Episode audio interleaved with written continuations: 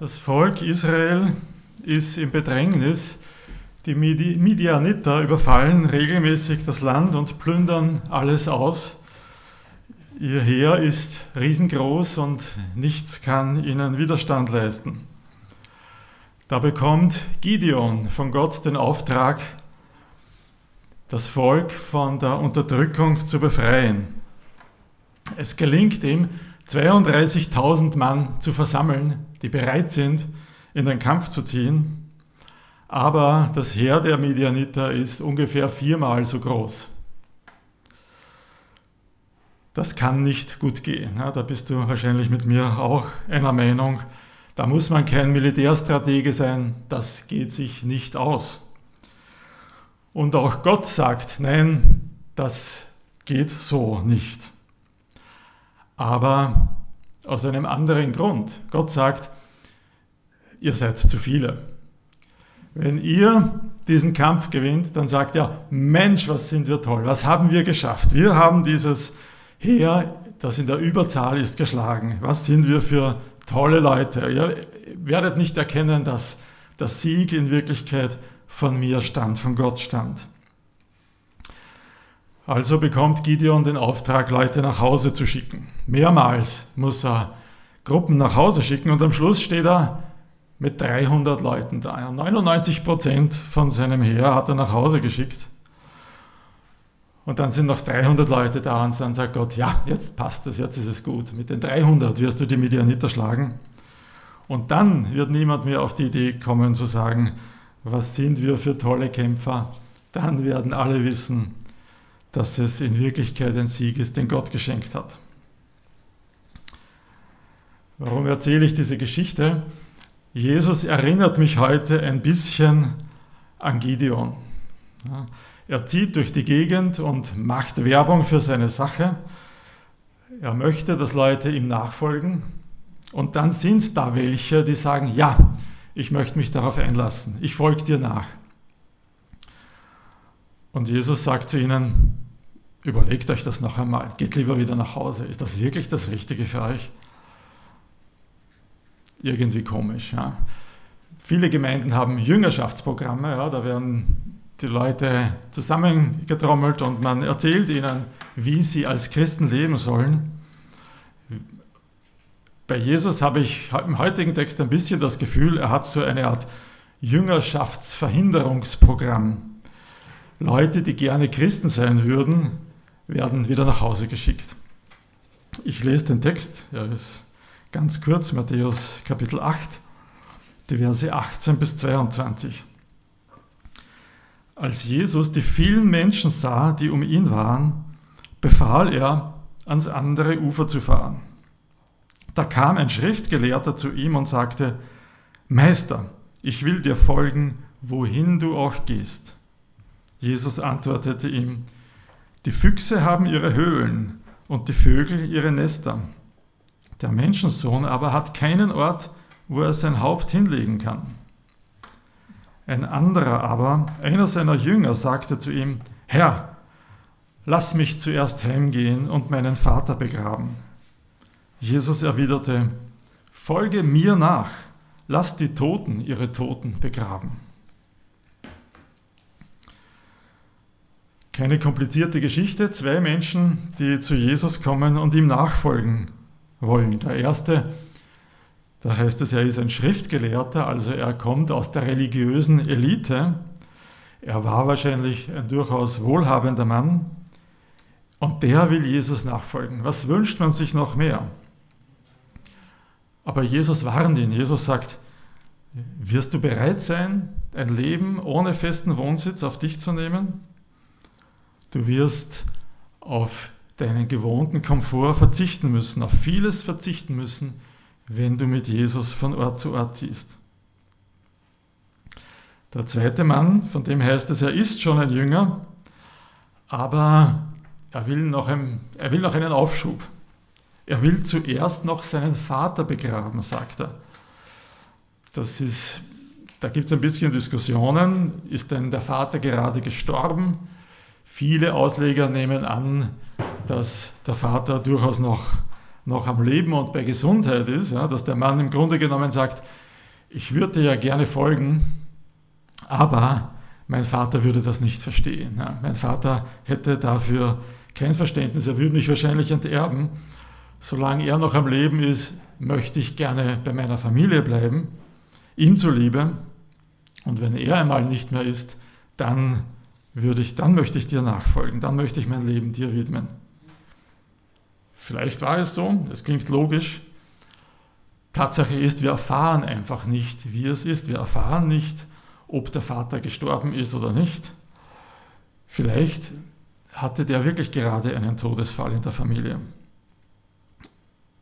Was sicher ist, ist, Jesus möchte, dass dieser Mann seine familiären Verpflichtungen zurückstellt, dass er die Nachfolge von Jesus an die erste Stelle steht und die Familie sozusagen zurückreiht. Und das ist in der damaligen Kultur natürlich besonders bemerkenswert, wo Familie in, der, in den Werten der Gesellschaft einen ganz besonders hohen Stellenwert hatte. Jesus sagt, selbst die Familie, die sehr viel gilt in der Kultur, musst du an die zweite Stelle reihen oder darunter reihen, wenn es dir darum geht, mir nachzufolgen. Jesus sagt, nichts darf dir wichtiger sein als die Nachfolge. Wenn die Leute bei dir zu Hause kein Verständnis dafür haben, dass dein Glaube, deine Nachfolge die erste Stelle einnimmt, dann sind sie für Jesus so gut wie tot, ja, geistlich tot. Dann darfst du keine Rücksicht auf sie nehmen. Sie würden dich von deinem Glauben abhalten oder abbringen. Wie haben die beiden reagiert? Wir erfahren es nicht. Die Evangelien sagen uns das nicht. Anscheinend war es ihnen gar nicht so wichtig, wie die Geschichte ausgegangen ist. Vielleicht bleibt diese Frage sogar ganz bewusst offen, weil es keine Frage ist, wo es um diese zwei Herren geht, sondern eigentlich eine Frage an uns. Wie sieht es aus mit deiner und meiner Nachfolge? Sind wir bereit, alles andere zurückzureihen, alles andere hinter uns zu lassen, auf jeden Komfort zu verzichten, wenn es notwendig ist, sogar auf ein festes Dach über den Kopf? Sind wir bereit, unsere engste Familie, unsere wichtigsten Dinge im Leben hinteranzustellen, wenn es darum geht, Jesus zu folgen? Er sagt das auch an anderer Stelle ganz deutlich. Ich lese ein paar Verse aus dem Lukas-Evangelium, Lukas 14, 26 bis 28, die sind ja fast noch krasser. Da sagt Jesus, wenn jemand zu mir kommt und nicht Vater und Mutter, Frau und Kinder, Brüder und Schwestern, ja sogar sein Leben gering achtet, dann kann er nicht mein Jünger sein. Wer nicht sein Kreuz trägt und mir nachfolgt, der kann nicht mein Jünger sein. Hier steht in meiner Übersetzung gering geachtet. Wörtlich steht hier hassen. Ja, und natürlich will Jesus nicht von uns, dass wir unsere Familie hassen im normalen Sinn des Wortes, ja, dass wir ihnen möglichst viel Böses tun. Wir sollen doch Nächstenliebe üben, das gehört schon weiterhin zu den wichtigen Geboten. Aber im Vergleich zu unserer Liebe zu Jesus, im Vergleich zu unserer Nachfolge, muss sich alles andere wie Hass anfühlen. Alles andere muss an die zweite Stelle.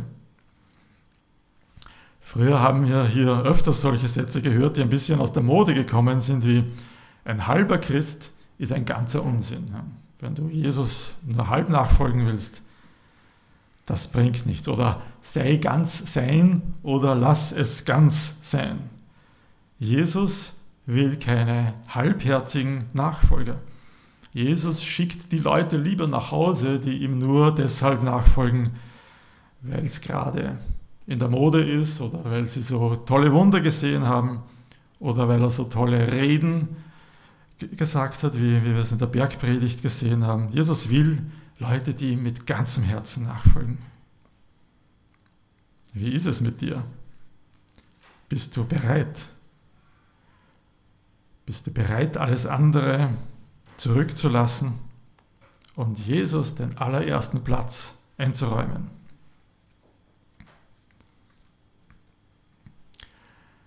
Wenn du Ja gesagt hast in deinem Herzen, dann kann ich dir nur gratulieren.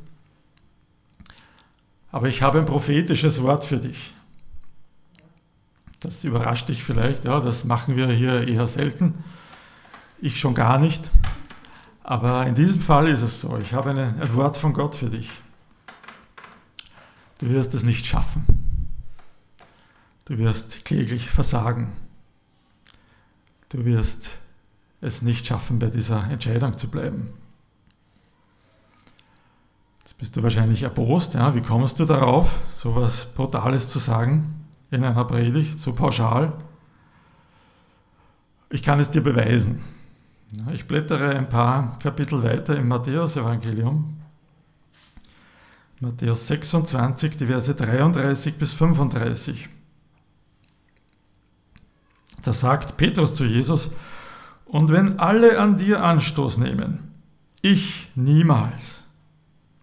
Jesus entgegnete ihm, Amen, ich sage dir, in dieser Nacht, noch ehe der Hahn kräht, wirst du mich dreimal verleugnen.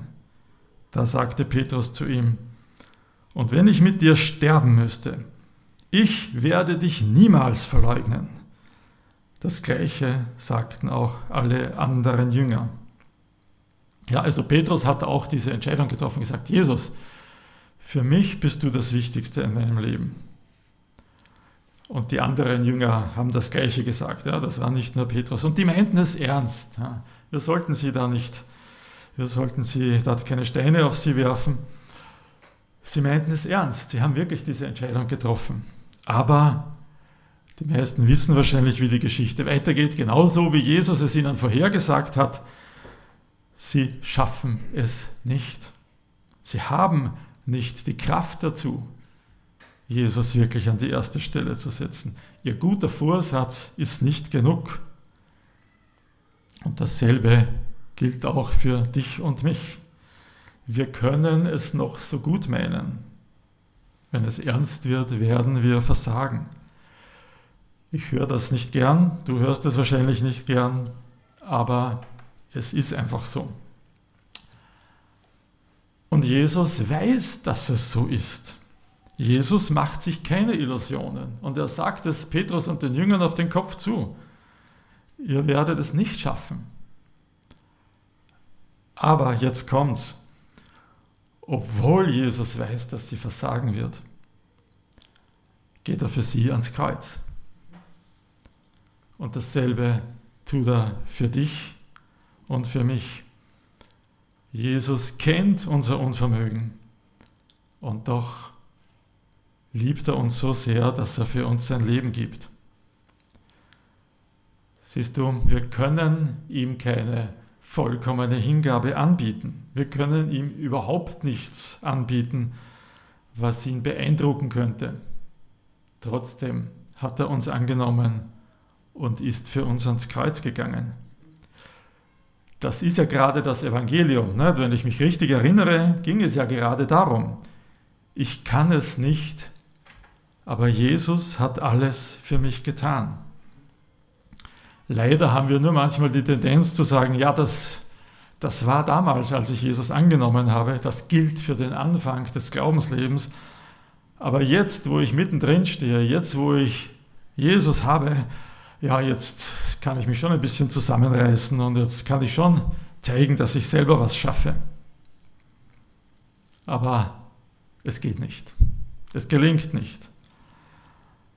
Wir wollen gerne Gott durch unseren Glauben, unsere Hingabe beeindrucken, aber wir können es nicht. Und deshalb gilt dieser Satz, den du sicher schon öfters gehört hast, das Evangelium ist nicht das ABC des Glaubens, sondern das A bis Z des Glaubens. Dass wir alles nur von ihm erwarten können. Das gilt nicht nur für den Anfang unseres Glaubenslebens. Das gilt auf Schritt und Tritt, das gilt bis zu unserem letzten Atemzug. Wir bleiben bis zuletzt auf seine Gnade angewiesen. wir können ihm keine vollkommene Hingabe anbieten, wir können ihm nichts anbieten, wir können uns nur auf ihn verlassen. Aber das ist ja das Schöne, er ist verlässlich, er begegnet uns in Liebe, er führt uns in Liebe. Gerade deshalb können wir ihn uns ihm ganz anvertrauen und brauchen nichts zurückhalten, weil wir wissen, dass die Kraft von ihm kommt, dass seine Gnade uns hält.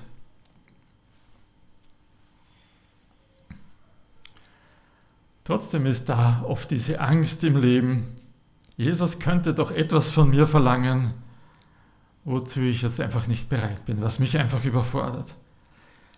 Er hat das Recht, alles von uns zu verlangen. Er hat alles für uns getan. Ja. Niemand sonst darf alles von mir erwarten. Meine Eltern nicht, mein Chef nicht, mein Arbeitgeber nicht, meine Regierung nicht, nicht einmal meine Frau darf alles von mir erwarten. Aber Jesus, Jesus darf alles von mir verlangen. Er hat alles für mich getan. Da gibt es ein köstliches Lied. Scott Wesley Brown hat das vor vielen Jahren geschrieben und er drückt das auf eine nette Art aus. Es heißt, Please don't send me to Africa. Bitte schick mich nicht nach Afrika. Ich möchte ein paar Zeilen davon übersetzen, weil es ja für mich so köstlich, köstlich ist. Herr, du weißt, ich diene dir schon seit vielen Jahren treu. Jeden Sonntag und jeden Mittwoch sitze ich auf dieser Bank und habe hier schon manche Träne vergossen. Und ich habe dich nie um viel gebeten, aber jetzt habe ich eine Bitte frei. Bitte schick mich nicht nach Afrika. Dafür eigne ich mich nicht einfach, einfach nicht. Ja. Ich hab's nicht so mit Löwen und Schlangen und so. Ich diene dir hier viel lieber in meiner bequemen Stadtwohnung. Ich tue alles, was du willst. Ich helfe bei der Kollekte, ich helfe beim Abendmahl, ich gebe dir 11% als Zehnten. Ich melde mich freiwillig für den Babydienst. Ich helfe bei der Jugendfreizeit. Ich tue alles. Aber bitte, bitte, lass mich weiterhin diesen Sessel warm halten. Bitte schick mich nicht nach Afrika. Ich hab's nicht mit den Löwen und Schlangen und so. Ja. Und vielleicht ist Afrika gar nicht dein Problem. Ja, vielleicht ist Afrika sogar ganz reizvoll für dich. Aber irgendwo ist da doch etwas, wo du denkst, das würde ich nicht gern für Jesus tun. Darauf möchte ich nicht verzichten. Hoffentlich verlangt Jesus nicht diese eine Sache von mir. Und ehrlich gesagt, ich kann dir nicht versprechen, dass Jesus nicht doch gerade diese Sache verlangen wird. Aber was ich weiß ist, er kennt dich besser als du selbst. Und er wird nichts von dir verlangen in seiner wunderbaren Liebe, was nicht gut für dich ist. Er wird nichts verlangen, wofür er dir nicht die Kraft geben würde. Er wird dich sogar belohnen für das, was du für ihn tust. Und das Beste, was du in deinem Leben tun kannst, ist trotz allem dich ihm vorbehaltlos zur Verfügung zu stellen, nichts zurückzuhalten, so gut es eben geht. Und so endet das Lied dann auch mit einem zaghaften, na gut, ich gehe.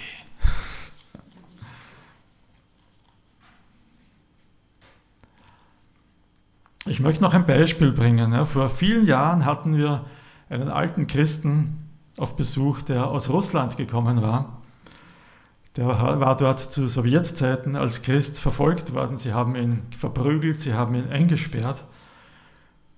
Irgendwann durfte er dann doch nach Deutschland ausreisen. Er war Russlanddeutscher und manche haben sie da irgendwie dann rausgelassen. Gegen Bargeld ist zu vermuten. Und wir wollten von ihm wissen, wie ist das? Wie funktioniert das, wenn du im Gottesdienst zusammenkommst und du musst jederzeit damit rechnen, dass Leute mit der Kalaschnikow hereinkommen? Der Geheimdienst hereinstürmt und dich verhaftet, dich verprügelt. Wie fühlt sich das an? Wie schafft man es, im Glauben treu zu sein? Woher nimmt man die Kraft, standhaft zu sein in so einer Situation? Und seine Antwort vor vielen Jahren ist mir in Erinnerung geblieben. Ich weiß es auch nicht. Jetzt, wo ich im sicheren Westen bin, geht es mir genauso wie euch. Ich kann mir das nicht vorstellen. Aber damals war es irgendwie selbstverständlich. Damals wussten wir, was wir zu tun hatten. Und damals hat uns der Herr irgendwie die Kraft dazu gegeben. Es war gar keine große Frage. Jetzt, wo ich im Westen bin, frage ich mich selber, woher diese Kraft gekommen ist. Unsere Kraft reicht nicht und Gott weiß das. Aber er kann uns die Kraft geben. Er gibt dir die Kraft für das, was er heute von dir will. Für die Entscheidung, die du heute treffen musst. Und wenn er morgen etwas von dir verlangt, was du dir heute vielleicht gar nicht vorstellen kannst, dann wird er dir morgen die Kraft dafür geben. Er wird dich nicht im Stich lassen. So war es übrigens dann auch bei Petrus und den anderen Aposteln. Sie alle haben tatsächlich am Ende ihr Leben für Jesus gegeben. Sie haben ihr Wort gehalten, das sie damals gegeben hatten. Aber zu einem Zeitpunkt, wo sie dann, dann den Mund nicht mehr so voll genommen hatten wie damals, wo ich euch das vorgelesen habe. Sie haben dann keine großen Versprechen mehr gegeben, sie sind einfach mit Jesus gegangen an seiner Hand, Tag für Tag. Und da hat er ihnen die Kraft gegeben, tatsächlich ihr Äußerstes für ihn zu geben. Und so wird es bei dir und mir sein. Wir können mutig Schritte mit Jesus geben. Wir können Entscheidungen treffen, für ihn, mit ihm zu gehen. Auch wenn wir wissen, dass unsere Hingabe nicht trägt. Nicht unsere Kraft hält an Jesus fest, sondern er hält uns fest.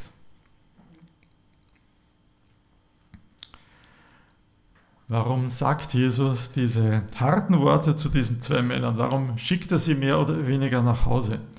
Warum berichtet uns Matthäus davon? Jesus will tatsächlich keine halbherzigen Nachfolger. Er hat tatsächlich eine Art Jüngerschaftsverhinderungsprogramm für Menschen, die nur bei ihm sind, weil es gerade so viele andere tun, weil es sich gerade so gut anfühlt, wenn man so tolle Wunder erleben kann. Jesus sucht Menschen, die bereit sind, sich ganz auf ihn einzulassen. Ein halber Christ ist ein ganzer Unsinn. Aber Jesus weiß auch, dass unsere Kraft nicht reicht, bei ihm zu bleiben. Nicht wir halten ihn fest, er hält uns fest. Seine Gnade ist genug, das ist der einzige Grund für unsere Zuversicht. Und darum schließe ich mit ein paar Versen aus dem Römerbrief, Paulus drückt das unnachahmlich aus in Römer 8, Verse 31 bis 34. Was ergibt sich nun, wenn wir das alles bedenken? Ist Gott für uns? Wer ist dann gegen uns? Er hat seinen eigenen Sohn nicht verschont, sondern ihn für uns alle hingegeben. Wie sollte er uns mit ihm nicht alles schenken? Wer kann die Auserwählten Gottes anklagen? Gott ist es, der gerecht macht. Wer kann sie verurteilen? Christus Jesus, der gestorben ist, mehr noch, der auferweckt worden ist, sitzt zur Rechten Gottes und tritt für uns ein. Und das tut er heute noch. Er sitzt zur Rechten Gottes und tritt für uns ein.